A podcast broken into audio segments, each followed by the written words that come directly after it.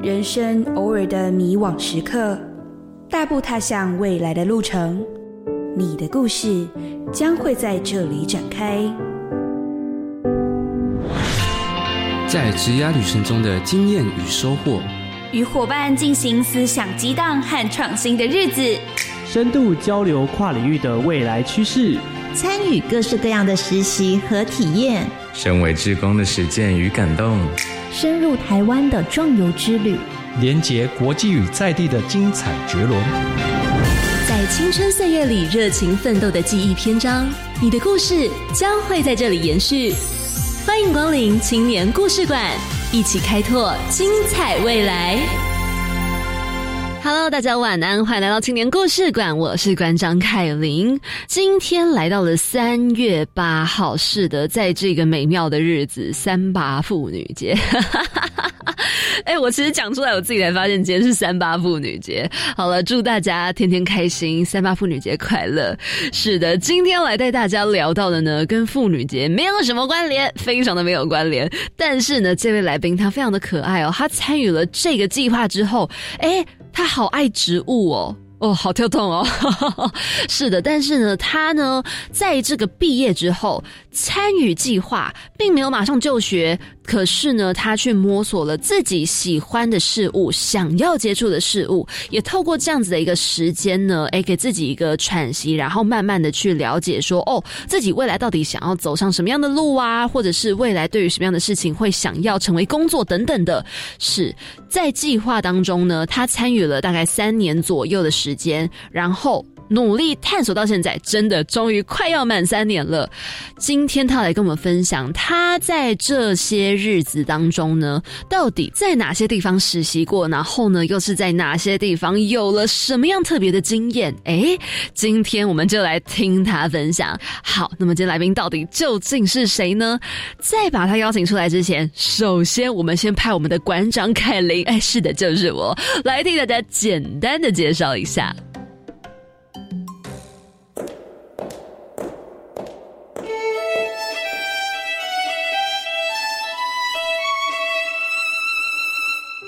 教育部青年发展署特别规划青年体验学习计划，鼓励高中职应届毕业生进行体验学习。透过自己提气化，与国内外进行两到三年的自主学习，希望让青年能够拓展多元的生活体验学习面向，也能够借由探索自我及生涯，找到未来的人生方向。这次来到青年故事馆当中的是一百零九年度参加青年体验学习计划三年启程的廖成杰。在他高中毕业后，并没有选择立刻就读大学，而是利用这些时间专心的探索生涯方向。在二零二零年的夏天，他与一位伙伴进行了四十七天的徒步环岛，与自己对话，也磨练意志，更是获得了自信心，并从中领悟每一个脚步给予的意义。喜欢植物和生态相关的陈杰，在青年体验学习计划的第一年，选择去屏东孤岩卓云植物保种中心见习，从当中学习标本制作、采集、观察等技能。在见习之后，也与何家路农夫学习进行农活实作，实践农业技巧。而今年也进入国立台湾大学植物标本馆工作，负责整理标本和日常维护跟导览。陈杰在计划当中，除了充分学习植物相关知识，更精进自己的实作技能。透过这三年的深入探索和学习实践的经验，也让他累积了许多精彩的人生经历，并且找到自己的心之所向。就让我们一起透过本周的青年故事馆，来听听他精彩的人生故事吧。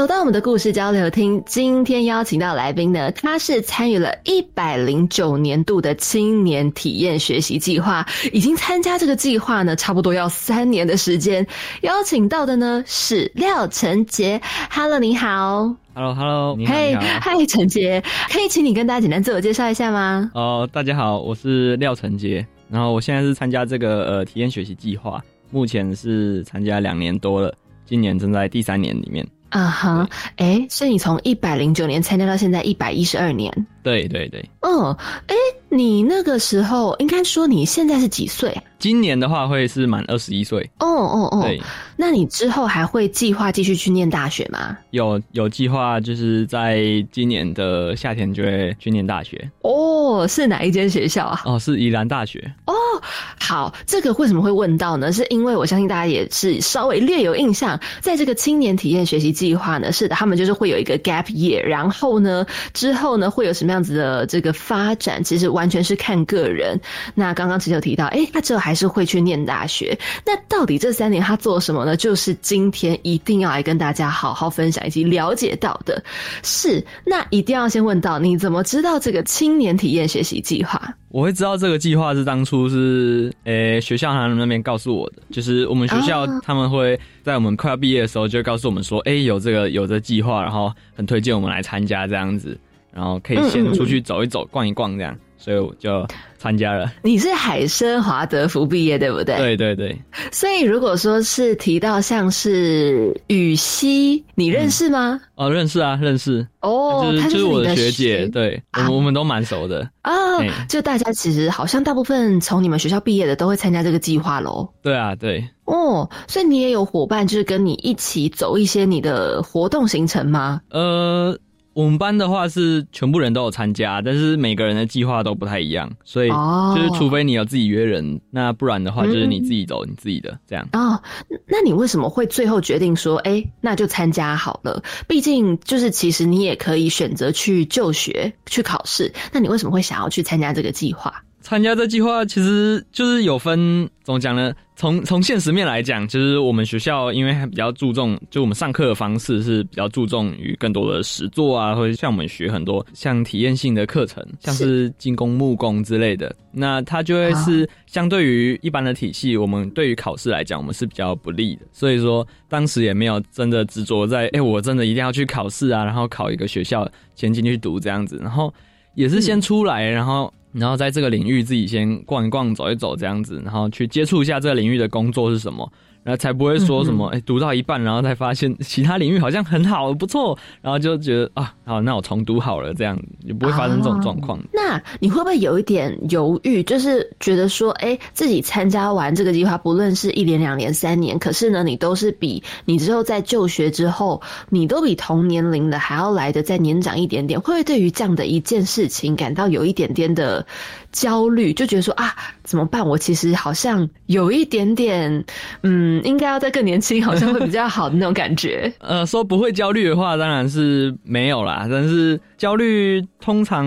嗯，会想一下，但是不会让自己一直陷在这个焦虑里面，因为他其实就这个状况只是在台湾或者是在我们说呃亚亚洲这边比较常见，就是一般人就是上完高中就直接上大学，但是其实，在像西方那边就很多人。他们的比例会比较高，说也是跟我们一样，先出来，然后可能工作，然后之后再回去读书这样子。所以啊，就是放眼整个，就是把眼光放大一点，就觉得哎，其实好像还好哎。而且现在我们寿命那么长，然后斟酌在这一两年，就是觉得好像也不用这么去真的仔细的看到这一点点东西，你就是放大一点来看这样。这讲的蛮有道理的，就是你 人生基本上如果没什么意外，基本上是很长的。尤其现在那个医疗又这么的发达，所以真的不差这两三年。你你优先探索过的话，其实就会至少你很清楚未来要怎么走。嗯，对。哦，那如果说再讲到这个计划，你一开始就有决定要走。植物吗？对，一定要跟大家讲，因为陈杰他超酷，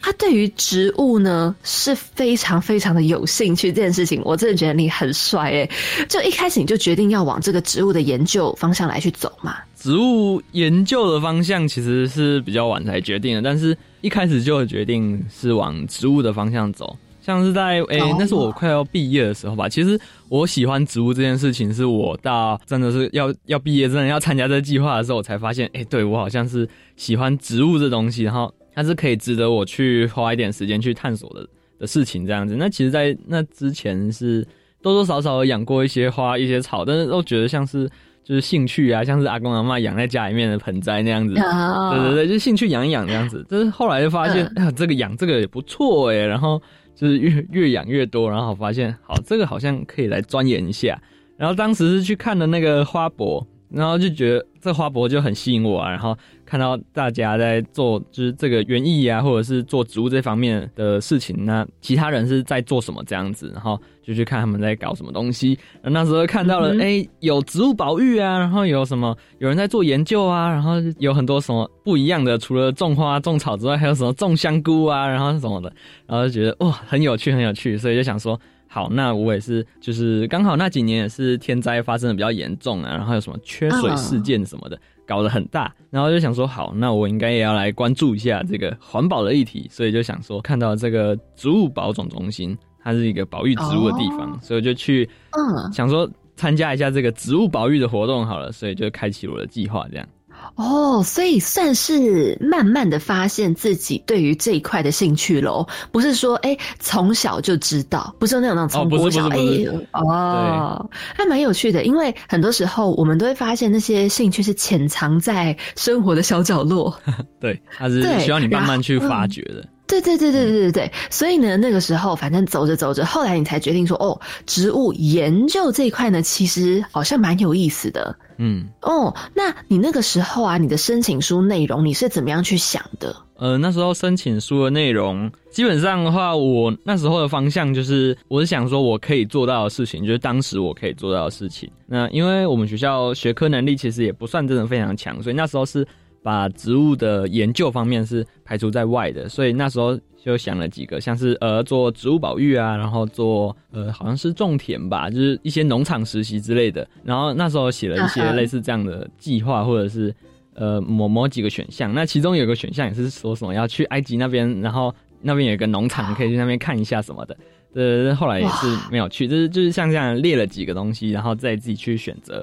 哪一个是那个啊比较有实践性的，然后去挑选说你自己最喜欢的。哦，哎，那如果说像埃及这个，你最后删掉的原因是因为嗯、呃太远吗？还是有语言问题，还是什么的？哦，语言问题是对，主要来讲应该是语言问题，然后还有当时就是刚好那个疫情就爆发了，所以当时也是、啊对啊，就是没有办法出国啊，全世界都在那个恐慌这样子，对。哦，所以确实在这个计划当中，常常会需要有一点去变动它，因为会有实际的执行问题，对不对？哦，对，就是这个计划，它虽然说你一开始进去的时候就是写了两年的计划，但是它不会真的强制你说，哎、你写了这个两年，然后你就就不能改还是什么的，就是你当然就是就是一边做一边改嘛，就是我们说的是什么滚动式调整，对，啊都都是会需要有点弹性的。嗯，哎、可是你实际上你其实参加的要三年，但是你原本的计划是只写两年吗？对对，原本是只写两年，哦，那你是怎么样又再多一年？是要额外申请吗？还是说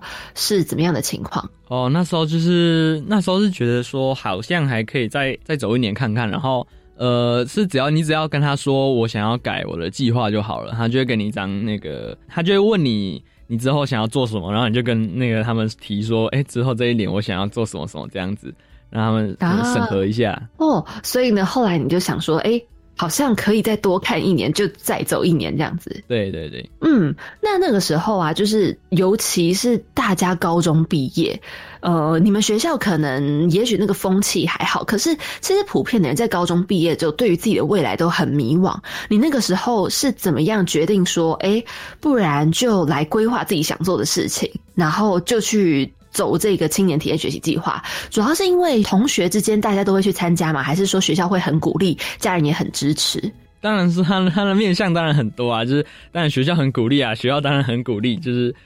他 他推荐我们全班都去参加这样子。然哦后家人也是很支持这个计划的，就是他们也觉得，哎、先出来走一走，好像也是不错的，就是增加一点经验这样子。然后，嗯，对啊，可能可能跟自己所在的环境会比较有比较大的相关，因为我觉得同才的支持，还有就是你看到别人在做什么，对于你自己的想法会有很，对于我来讲会有很大的改变，或者是说它会很影响我的想法或者我的看法，所以嗯，一开始也是觉得也没什么好犹豫的，就是就参加这计划，反正大家都是这样子，对，啊，哎，对耶，真的是环境差很多。如果说全班只有你一个人参加，你也许就会真的蛮犹豫的了。对，那是会需要可能会想比较多，然后对，可能会可能会考虑什么、哦重考啊，那我就重考好了什么的，对，嗯，哎，那那个时候家里是完全支持嘛，就是没有任何疑虑，讲说，哎，还是你要想想看，要去考个大学什么的。哦、是还好啦，因因为家长是觉得，呃，对我爸我我爸我妈其实都蛮开明的，就是我他们的思想其实就。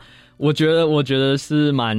符合现代的思想，就是他们不会觉得说，哎，你一定现在赶快去读个大学什么的。然后他们其实也不觉得说你大学读什么跟你的工作是一定挂钩的。哦哦，那这样蛮好的，就是你有获得蛮大的这个支持跟力量，所以去做这个决定不会到太困难。对，哦那蛮好的不会太困难。哦，好诶，那再讲到这个计划，就是你的计划从一开始原本两年到后来三年，最最最最初在二零二零年的夏天呢，你那个时候有跟一个伙伴，你们四十七天的徒步环岛，你们是走了多远啊？从哪里走到哪里？哦、那时候对，那是计划的最一开始就是规划了，就我们两个人去环岛一下这样。我们那时候是一开始是听到哦其他学校，然后其他学生，就是我们认识一个朋友，他也是有徒步环岛过，然后我想说，嗯。哎呀不错，我们自己也来搞一下这样。然后刚好就是 当时是刚放，就是毕业之后就放，一般来讲是放暑假嘛，所以我就想说，哦，这个暑假的时间来去环岛一下，然后就想说来徒徒步环岛，就从台中，就是我们学校在台中，然后从台中开始往南走，然后是逆时针，逆时针走了台湾一圈这样子，哦，好像也是、哦加起来也是一千公里左右。哦，哇，四十七天，所以你们从台中往南走，你们真的走了整整一圈台湾了。啊，对，哇，哎、你在走这个，你在徒步环岛的时候，有没有发生什么让你印象很深刻的事情？嗯，徒步环岛，它它其实就是对我们来讲，感觉就是我们当时在想说，哎、那我们要开车吗？还是骑摩托车，或者是骑脚踏车？就是其实各种方式我们都有考虑过。然后，嗯，后来就是决定这个徒步环岛，一方面是因为它其实也算是一件就是一般人看起来觉得蛮酷的事情嘛，所以可以拿来当做一个晚餐话题，所以就 就觉得哎不错不错，很酷，我们来搞一下。然后，当这这另一方面，我们是觉得说，呃，你已经读完，你上学已经上了十二年，然后你十二年都在学东西，然后。应该要就是我们想要放松一下，或者是说我们想要把那个节奏改一下，所以我们就选选择了做徒步环岛。那当然，徒步它也是比起其他的活动，它慢很多，所以我们有很多的时间去看，哎、我们四周它发生了什么事情，这样子。嗯，对嗯嗯嗯。那你在徒步环岛这个之前，你有没有先做一些准备？因为徒步环岛真的是很长的距离耶。哦、准备的话，我们是没有没有做那么足的准备，所以我们就是以我们现有的体力，然后因为可我们学校本来就有让我们跑马拉松，所以什么的，所以、哦所以我们的体力可能平常就有一点点这样子。嘿那那就 我们其实也没有想太多，我们反正就是就开始走嘛，然后走了之后再来看怎么样，然后就去做调整，都是可以的。就是整个都很要维持住自己的弹性，就是如果你都把自己绷得很紧，然后那个计划书写的很详细，说呃哪一天要一定要走到哪里什么的，我觉得有时候这种太详细的计划，你就会被自己绑住，所以就是嗯。一定要随时去去注意自己的身体的状况，然后就是我们会讨论说，呃，我们今天今天的状况怎么样，然后我们可以明天感觉可以走到哪里，或者说我们要不要休息一天这样子，哦，不断的去在过程中去调整。嗯哼，嗯。嗯我觉得陈经理讲到一个蛮好点，就是一定要保持个人的弹性，不论是在计划上的，还是说自己的，那那个弹性其实是非常非常重要的一件事情。哦，哎，那对于这样子一个徒步环岛四十七天呢、有没有在你的这个计划当中产生了一些什么样的影响，或者是一些什么样的收获？嗯，它其实就是真的让我们去看一下，呃，我们自己的生活在这个土地上，然后它其他地方是长什么样的。因为其实很多人他在他的可能说在就学期间，或者是说他可能过了大半辈子，但是他可能只是在一个城市，或者是就那附近几个城市逛而已。那对就是趁这段时间去看一下其他地方长长什么样子，然后呃，可能说比较远的、比较不熟悉的地方，像台东、花莲这这类的地方，然后。就就去跟他们的人接触，然后你就会知道每个地方的人他其实都对你很好，然后你也不用去在意说，呃，我今天就是今天需要去准备什么非常多的东西什么的，就是其实都还好，就是让我知道这个，呃，其他的乡镇或是其他人他是用什么态度去看你的，或者是用什么态度去看这个世界，我觉得他对于呃要走出去这件事情来讲，给了我很多的信心。所以算是你的自信心上面有很蛮大的提升喽。对对对，就是主要的话说心理建设方面的话，就是对于自信心的培养，因为你也完成了一件很困难的事情，所以对对对，可以有很大的自信。哦，算是有点更相信自己，其实再多的困难，应该自己也是做得到这样的一种心情跟心态。对，然后也是，就是你可以在申请其他地方的时候，去想说，哎，好，我已经环完成环岛了，但是对我来讲，就应该。我也可以做到吧，然后就可以用这一股力量，然后去推动你做其他事情。哦，所以这个其实对于后续，不管是你的计划，或者是你的个人，应该都是有蛮大的这样的一个影响，哎，对不对？嗯，对。哦，那那个时候你在结束环岛之后，接着的下一个计划呢，就是到台湾孤眼卓云植物保种中心来进行一个见习。哎，对。是，可以给我们介绍一下这个植保中心吗？还有就是你那个时候在里面，你有负责到哪些事情、哪些工作内容？哦，就是这个植物保种中心，它就是可以想象成是，呃，我们讲动物保育，你就是把动物可能它受伤了，然后你把它抓过来，然后可能。养育它一阵子，然后再放回去这样子，那就是把这个事情想象成是植物，我们把它拿到植物上去做这样。只是因为植物它不会动，所以可能比较没有那么吸眼球，所以一般人都不会去注意到这方面。但是其实也有很多人是在做植物保育这一方面相关的工作。那这个植保中心就是主要是在做这个植物相关的保育工作。因为那边那边就是养了很多不一样的植物，然后可能是一些一些是濒临绝种的，或者是在野外已经它有一些生存危机什么的，我们就把它拿到那边，然后去把它种起来这样子。那那边就有很多不同的活体，所以日常的工作就是你是要去照顾这些植物。然后不要让他们死掉啊，或者是在他们需要的时候，你可能去除虫或者是施肥什么的，就是有点像是在照顾自己的花园这样子去照顾他们啊。这个保种中心是不是蛮大间的？啊因为如果说有这么多不同的植物，大家温度、湿度什么大家都不一样的话，就会有很多不一样的空间。哦，对，就是因为它植物有很多种，然后像是像不同的像兰花啊，或者是兰花跟树这两个植物，它就很不一样。那所以它一样是它有非常多的纹饰，然后。每个纹饰都有针对里面的植物去调整那个纹饰它的一些设计啊，或者是它可能遮光率比较高，它比较阴的话，那就适合种一些比较阴的植物。然后像是有种仙人掌的纹饰，那它就跟是种蕨类的纹饰是很不一样的，因为一个喜欢湿的，然后一个喜欢干的这样子。哦，那你在这个植保中心的时候，你有没有对于哪一种植物你特别的喜欢？呃，特别的喜欢应该是应该算是蕨类方面吧。那时候我也刚好在蕨类那一组，然后就因为它是台湾非常常见的东西，然后一开始觉得没什么，但是后来一直慢慢的去照顾它，就发现其实这东西就是蛮好玩的。然后它的叶子就是它叶子很繁复、很复杂，但是它这个复杂之中，它又带有一种秩序存在，所以就觉得啊很酷，然后就。真的是很酷的植物，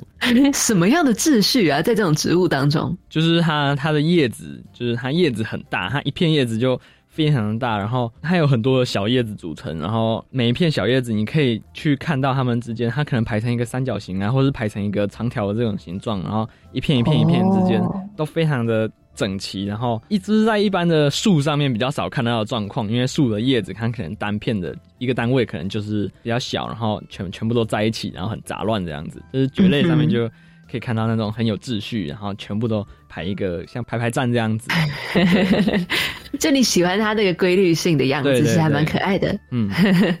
哦，好，这个是你在你计划当中的算是第二件事情。第一个是徒步环岛，对，第二个呢就是在这个保种中心进行见习。嗯，是你那时候见习大概多久啊？我那时候是保种中心的话是计划了十个月左右，是，所以在那边待了十个月。对，哦，他地点是在哪边？他是在屏东那边。哦，所以那个时候你是住在他们的宿舍吗？还是说你有另外找？他们他们有宿舍，对他们他们有提供宿舍，然后就是住在那边，然后其实就是工作就很方便这样子。嗯，是，所以呢，这是在你计划当中的第二件事情，在包种中心进行见习。对，是好。那待会呢，我们在一个小小的广告过后，我们继续呢，要来跟陈杰去深入了解到，诶，他在他的计划当中后面又进行了哪些精彩的见习，或者是什么样子的实作经验呢？在一个小小的广告过后，马上回来喽。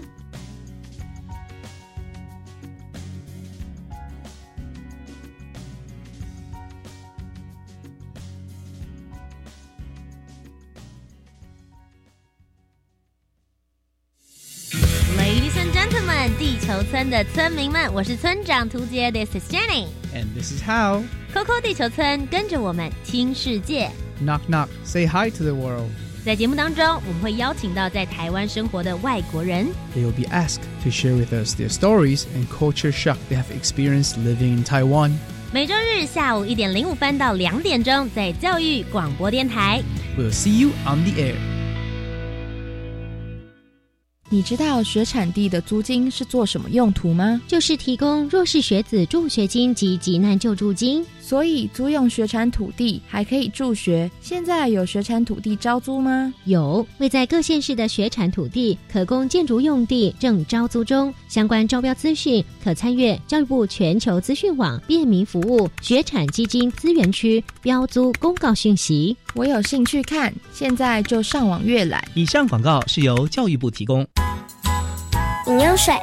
泡面、罐头、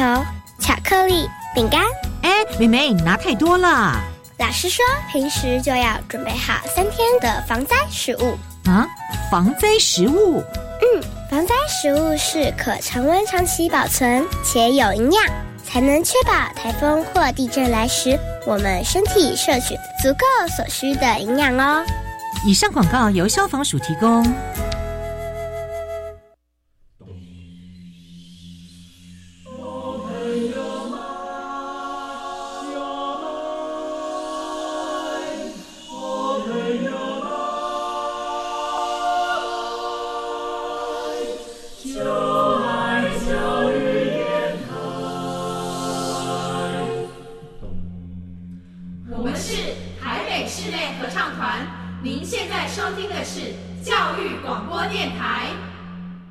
小小的广告过后，再次回到我们节目当中。今天邀请到的来宾呢，他是参与了青年体验学习计划的陈杰。Hello，陈杰。Hello，大家好。嗨，我想要继续再跟你聊到说，哎，这个计划刚刚我们只讲了其中两件事，但后面还有其他的这个你的规划。你后来也是跟何家路农夫进行这个农活的实作，来去学习一些农业技巧。对。哦，关于这个，也可以跟我们大家分享一下，是有哪些农活要来做吗？当时是就是在植保中心的计划结束之后，就想说，因为他是在植保中心，他比较偏向于研究方面的，所以他是会做一点比较专业性的工作。然后当时就觉得，哎、欸，那好像就是关于植物，那还还有另外一大面是我还没有接触过的，就是所谓的产业方面，就是一般农夫他的生活是什么样的，就是这种很现实的东西，我想要去看一下，然后去真的去。体验一下他，看一下在另一方面他们是怎么去运作的，所以就找到了这个农何家路农夫，然后他他是在云林那边，然后是一个种稻米的农夫，然后就觉得说，哎、欸，那我可以去在他身边，然后看他做什么，我就跟他学什么这样子，然后去体验一下真正的农夫他是怎么去安排他的生活，然后他在他的就是他会需要做什么事情这样子。对哦，哎、欸，你是怎么样找到这位农夫的？呃，这农夫他其实也是在我们社群里面的一个人，他是。就是我们整个大社群是华德福社群这样子，然后就因为我们学校它是属于华德福体系的一个学校这样子，那其实台湾各地有非常多不同的华德福学校，然后它其实就是跟云林那边的一所华德福学校有关系的一个农夫这样子，所以当时就是哦，当时是呃，他好像是他是我妈的朋友。对，然后我妈就想介绍我说，哎、欸，那有一个农夫他是种稻米的，然后我可以去看一下这样子，那我就去看了这样子。所以就跟着他学习，哦、嗯。嗯，你那个时候就是学习一些关于种稻的，算是一些技巧跟需要认识到的一些工作内容吗？呃，对，就是虽然说他的专业是种稻没错，但是他的其实做很多的工作都是跟种稻是没有太大相关的，因为种稻这件事情，它其实不太不会像说像种菜或者是种一些草类的植物，它是对会需要花那么大的心力去照顾它，你还要每天施肥什么的。然后除虫，但是种稻的话比较多，你可能就去看一下它的水够不够，然后就远远的看一下它的状况这样子，因为很、哦、很多都是自动化了，然后一些大机械都能够去帮你做整个犁田的工作，所以当时没有很花时间在稻子这部分上，反而做了很多其他的工作，也是蛮有趣的哦。对，像什么啊？就是。我不知道是这个何家路农夫他比较，就是他做的工作比较多，还是每一个农夫都是这样，就是他有接触的方面非常的广。那我们有去了像精油工厂，然后去就是看他们酿精油这样子，然后。因为何家路农夫还有另外一个副业，就是就是在做精油，然后还有一些醋啊什么的果醋之类的，就是就是看他们酿精油啊，然后也有去那个农改场参观，就是看他们里面有改良什么作物这样子。然后另一方面是那个他们跟那个在地的学校。就有合作，就是他们有一些养蜂的计划，所以也去看他们养蜂。然后因为学校里面也有养牛，所以也去养牛这样子。然后就真的是非常多的事情。呃，那那那其实真的还蛮多元的耶。对啊，对啊。那你平常就是在那边的话，通常会进行哪些事？就是以比较规律的会进行的事，还是说其实每一天都很不一样？嗯，在那边我觉得。很让我很惊讶一点就是，他的工作是没有太大的规律性的，就是相比起之前的可能保种中心那边，他就是每天就是会做的事情可能就一样，可能今天去那边浇水，今天这边浇水，然后他会排一个时间表出来。但是在做农活那个，他可能很多时候他们的沟通方式让我很很惊讶，他们不会很有计划性的去沟通一些事情，就是。他有时候就是当天，然后打电话给一个朋友，然后说：“哎，我给那里被 K 啊，被 K 打这样子。”然后厉害来不这样，然后就是当场约，然后当场十分钟后就载一个朋友，然后就去了这样子。很多事情都是当场决定，或者是他们的人际关系就是很随性嘛，或者是说很紧密的。那就是每一个人说：“哎，他可能会需要帮忙什么，或者他今天在做一件事情，然后要不要来看一下？”然后就去了这样子。所以说，嗯，很多事情都是当天或者是说，呃，前前一天在安排这样，是每天都是个惊喜。对啊，对啊。那这是不是也让你感受到，就是所谓的弹性的部分，其实也是拉的很高。他们的弹性超级高，就是我 他们上次是一个小镇，然后真的是去体验了一下，就是台湾人就是真的是那种乡土生活嘛，就是他们的人跟人的连接真的是很深，还是就是他们对于彼此都很。很信任，然后感觉他们的时间也蛮多的，就是每个人说：“哎，你要不要来？”然后就就去了这样子。对，这其实是还蛮有趣的一件事情，就是嗯，如果说平常的生活都是已经规划好的那种，就觉得哎，原来人的弹性可以这么高吗？对，可以这样子说走就走哦。那好，这个是你之后呃，在跟何家路农夫进行的这个农活实作，你那时候有发生过什么有趣的故事吗？其实。好像每每一个事情都蛮有趣的，就是他会带我去参加一些他们的一些讲座啊，还是什么之类的。就是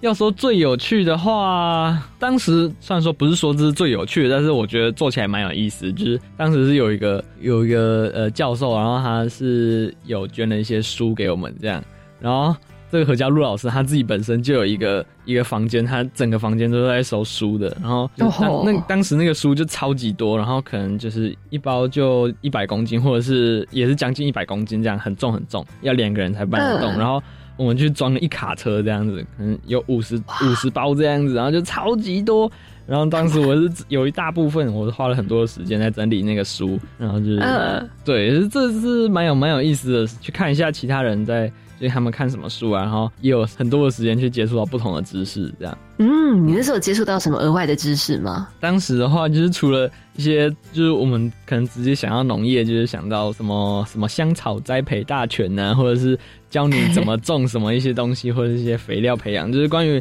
在种植方面的事情。但是很多的书都是当时我去就是认识到一个很新的概念，就是加工方面的事情。哦，当时呃，我记得我在做的时候，那个何老师他就跟我讲说，像我们作为一个农夫，他自己种东西，那种出来的这个原材料，他其实可以拿去卖，但是你这样子卖的话，他不会真的说你有赚到很多。那所以说，我们就会需要开发一点，就是你会需要对它进行一些加工或者是初加工之类，然后就很多的书在谈这个。加工方面的，就是教你怎么把它做成一些副产品，像是精油、肥皂什么的。嗯，就算是又多认识了一些跟植物你最熟悉的那块以外的很多事情。对啊，就是更多的是你要怎么去运用它，然后。真的让他帮助你，让他帮助你的生活哦哦，实际应用在生活中这样子。好，这个是呢，你在这个其中一个计划当中，就是跟何家路农夫进行了非常多的呃实作，还有一些经验上的学习。那接着呢，后来你就到了这个国立台湾大学植物标本馆进行见习。你在那边有什么样子的工作内容啊？到这个植物标本馆，它其实就是像一个小小的博物馆的地方。那听它的名字“标本馆”，就知道它是一个放标本的地方。所以，嗯嗯嗯，像是植物，它就会跟动物一样，还会有自己的标本。只是动物的标本可能是立体的，然后植物就是像像我们平常就会做，把叶子压在可能字典里面，然后它就变变成一个干的书签这样子。那就像这种方式，我们就一样把。植物做压扁的，然后去把它烘干，那这样就会是一份标本。那那边就是储藏了很多这样的标本，对，所以我就可能就是做一些日常的管理跟维护，然后还有一大部分是把这个标本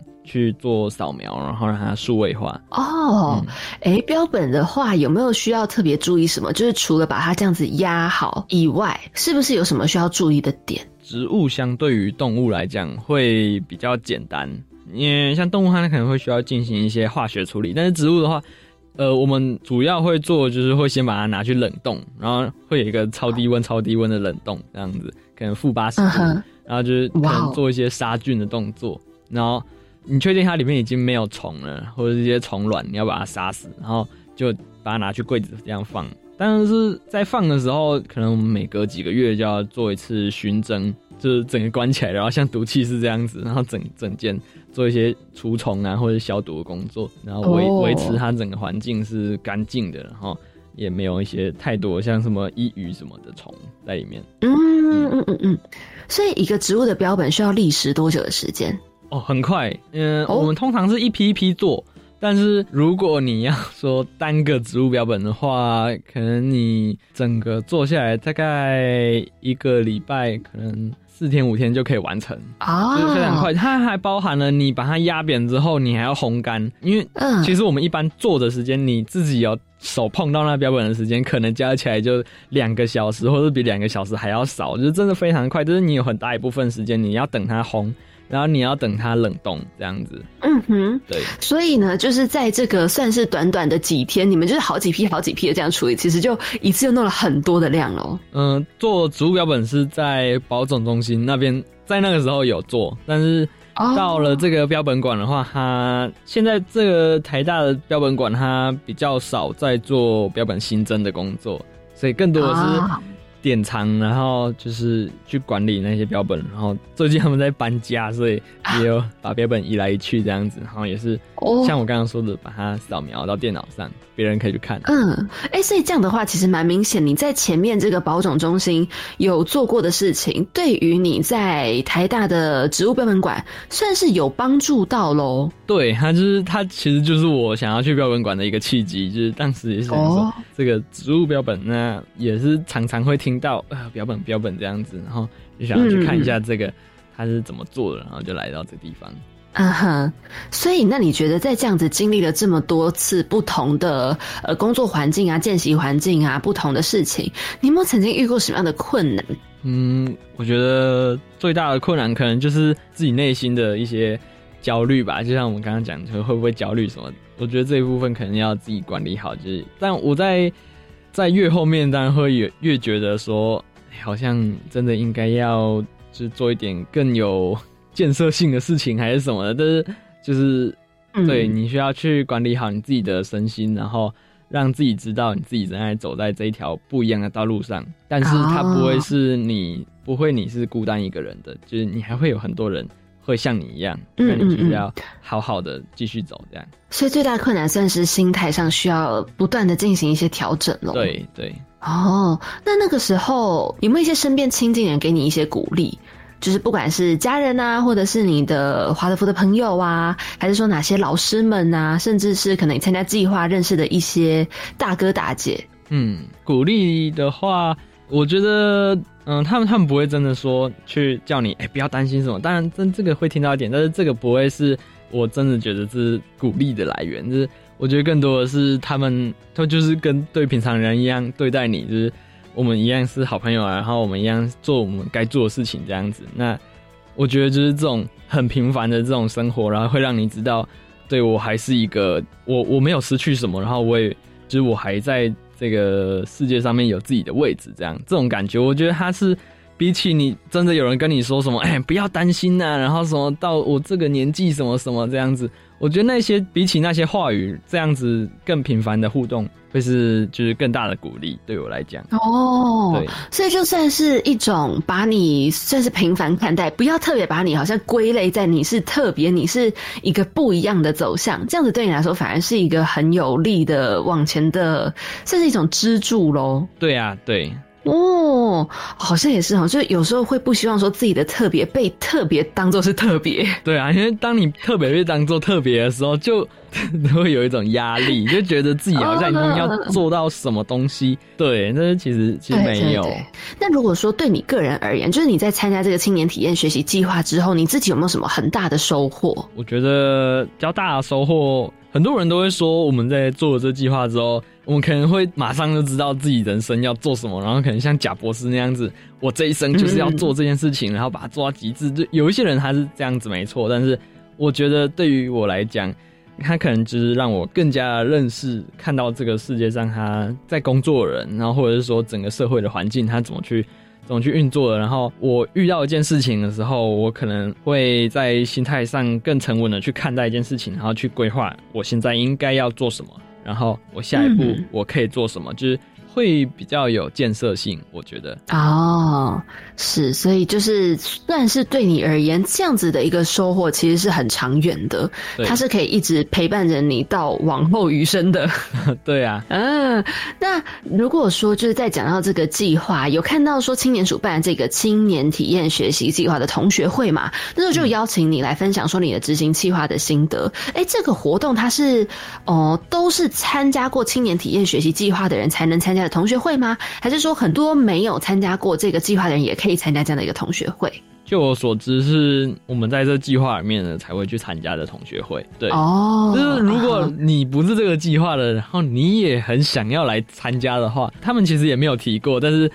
我不知道你如果问他们的话，他们会不会觉得就就跟你说，哎，好啊，那你来看看什么的？就是我不知道，我觉得这可能是可以商量。就是目前的话，我没有碰过。没有在计划里面的人哦，所以那个时候你们在这个同学会就可以跟大家彼此去交流每一个人不一样的计划吗？对，就是他其实就是把大家放在一个地方，然后他们会有设计一些小活动，然后我们大家可以互相聊聊天，这样子认识一些，你就去看其他人在做什么。然后我觉得更他就是让你知道你不是孤单在做一件事情，然后你就是看到其他人，对，其他人像我这样子都还没上大学，那我也不需要去担心这样子。我觉得这个。对啊，会你就是去看到其他人在做什么，然后去看一下自己是不是需要担心什么的。所以这个同学会其实算是有蛮大的帮助跟鼓励耶，对不对？就是真的让你知道说你没有孤单一个人，因为好多人都跟你在做一样的事情。对哦，那如果说就是现在啊有一些年轻的朋友们，他们也是有犹豫，可是呢又很想要参加这个青年体验学习计划，你会给他们什么样的建议？我觉得，呃，讲的现实一点，就是参加这个计划，它是需要你自己去规划。青年署那边，他其实不会太多去帮你规划事情。那相比起来，他们有另外一个计划是，他们已经有列出一个名单，然后你可以去选那些名单上的公司，然后去他们公司打工。就是这个计划，它就是它就没有这些东西，所以你需要自己去规划你的生活，然后你要去哪里学习、实习这样子。就是这一方面，可以你可能要想的比较多，这样子，你肯定要大概有个方向。对，嗯哼，对，所以就是希望说，如果未来有想要参与青年体验学习计划的朋友们呢，可以先有一些比较完整的，或者是初步，应该说比较初步的想法，嗯，就是才会比较好去摸索。对，嗯，好，那我相信听完这么一大段，其实。很多人可能对于这样的一个计划感到非常的好奇，或者是很想要去深入的了解。那如果听完你的分享，想要跟你交流的话，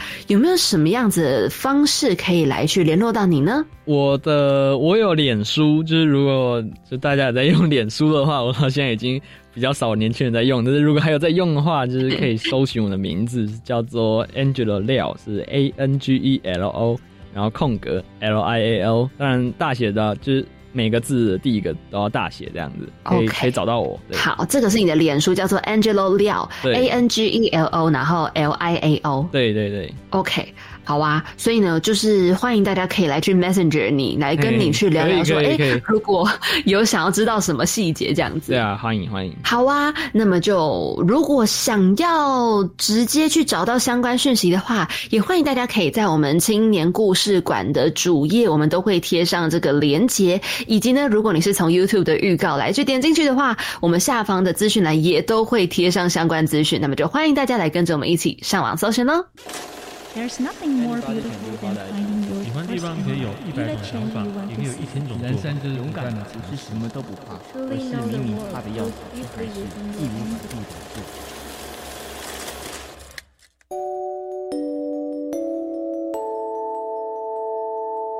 走到我们故事馆的刘生强，上一次呢来到我们青年故事馆的是乐思鼠的银轩还有蚂蚁，他们留下了这么一句话。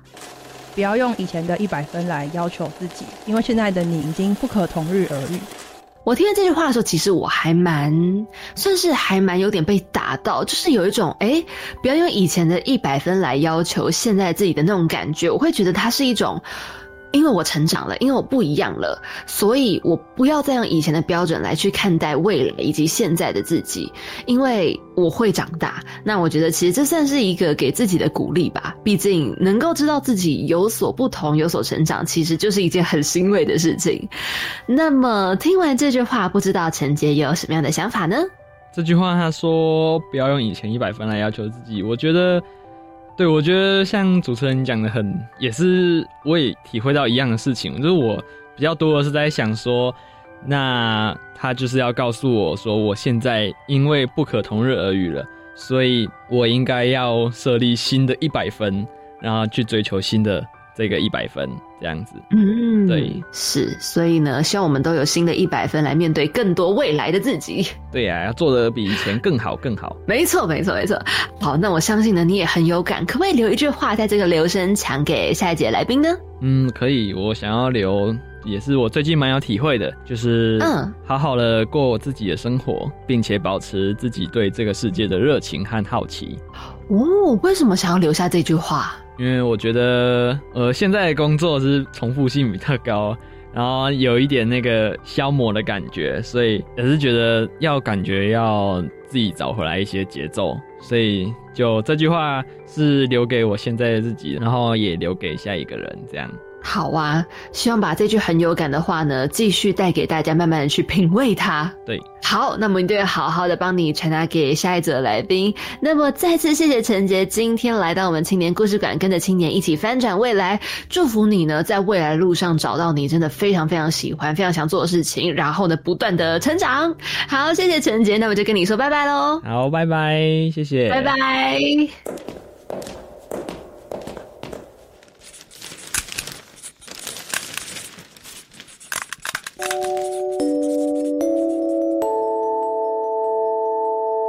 走到我们故事馆的公布栏自云，我们相见了。Hello，馆长。嗨，我们今天邀请到陈杰来分享了这个体验，我觉得非常有趣，是因为他好喜欢植物。对他眼睛发光，真的，他在讲话的时候，眼睛跟那个手部就很雀跃，这样动动动，真的超可爱的。就每个人其实，在讲自己很喜欢的人事物的时候，那种眼神啊，还有那种动作啊，真的是炙热，充满热情。真的，而且就是你，你听到他的语调跟眼神是完全不会骗人，你就知道，嗯，这个人真的很喜欢这个东西。没错，我真的觉得很酷，因为像我就觉得植物它虽然很有趣，可是我没有办法分辨，我就长太小了。就像我看着人脸，我脸盲，你知道那是一样的，大家都长很像，嗯，就是很像，它就是草跟叶子，对，然后脸就是脸，有眼睛、鼻子、嘴巴，没错，就是这样。哎，脸盲真的是很痛苦的事情，你知道吗？你有脸盲吗？没有哎，完全没有，没有，所以你没办法体会什么是脸盲，对不对？对，而且我很厉害，我可以一次就是你跟我讲你叫什么名字，然后我再回头跟人家讲话，回来我还会记得你的名字。你说的回头是回头多久？就是就是可能比如说大家介绍完一轮，然后我还可以记，我还可以记得你的名字。哦天哪，你很厉害！我我跟你讲，我真的完全没有办法。我只要我连我认识的人讲过话的人，我只要时间一久没有见，我最认不得，我就真的完全认不得。就算我跟他讲了很多很多话，嗯，我觉得好痛苦，尤其疫情期间更难，你知道，因为大家戴着口罩。对，真的，对，就算叶子没有戴口罩，我还是觉得叶子都长一样，你知道吗？对，那就是纯洁厉害的地方，真的，可以一看叶子就知道啊，这是什么植物。对，然后呢，他又很爱这些植物，没错。哎，我们为什么讲公布栏会讲到脸盲的问题上？回来，回来，回来，OK，看看公布栏，OK。今天这个计划，哎，他就是承接参加这个计划，一百一十二年度青年体验学习计划的报名。哎呦，到三月十六号为止，赶快要倒数八天。这是教育部的青年教育与就业储蓄账户方案的子计划，他鼓励高中职的应届毕业生透过自己提计划，进行两到三年的体验学习，来拓展多元的生活体验学习面向，然后呢，来探索自我以及生涯，并且提供就学跟兵役等配套措施，来协助青年发展未来人生方向。是的，有兴趣赶快赶快赶快，壮游体验学习网查起来，来去报名这个青年体验学习计划吧。没错，而且这个计划只有应届毕业生，对，一生只有一次，所以大家不要错过哦。没错，好，下一个呢，要来跟大家分享的是青年壮游台湾寻找感动地图实践计划的真见。那这个活动呢，它是要鼓励青年以多元的方式来体验壮游。你只只要有两个人以上自行组成团队，哎，你可以有创意的提出一些主题呀，或者是议题性，以及与地方社会文化有互动的创意旅行。那借由这个壮游体验过程呢，去探索自我的价值，还有与在地深度的对话，形塑青年壮游的新文化。哎，很重要哦！入选团队呢，最高可以获得实践奖金八万元。成果甄选优胜的团队呢，还有机会获得奖金最高五万元哦。那今年的报名计划呢，就到三月十七号，哎，也就是九天后。所以呢，征件计划如果有兴趣的话，都可以到青年署的官网或是壮游体验学习网去看看喽。没错，这两个资讯呢，提供给大家，非常欢迎大家踊跃报名哦。那么不要忘记了，一样，我们就在每周三晚上七点零五分，青年故事馆，我们空中不见不散哦。我是凯琳，我是子云，我们下周见，拜拜。传说漫长，浩瀚如史诗般，记载这段惶惶不安。颜色金黄，阿波罗的光芒，却比不上答复你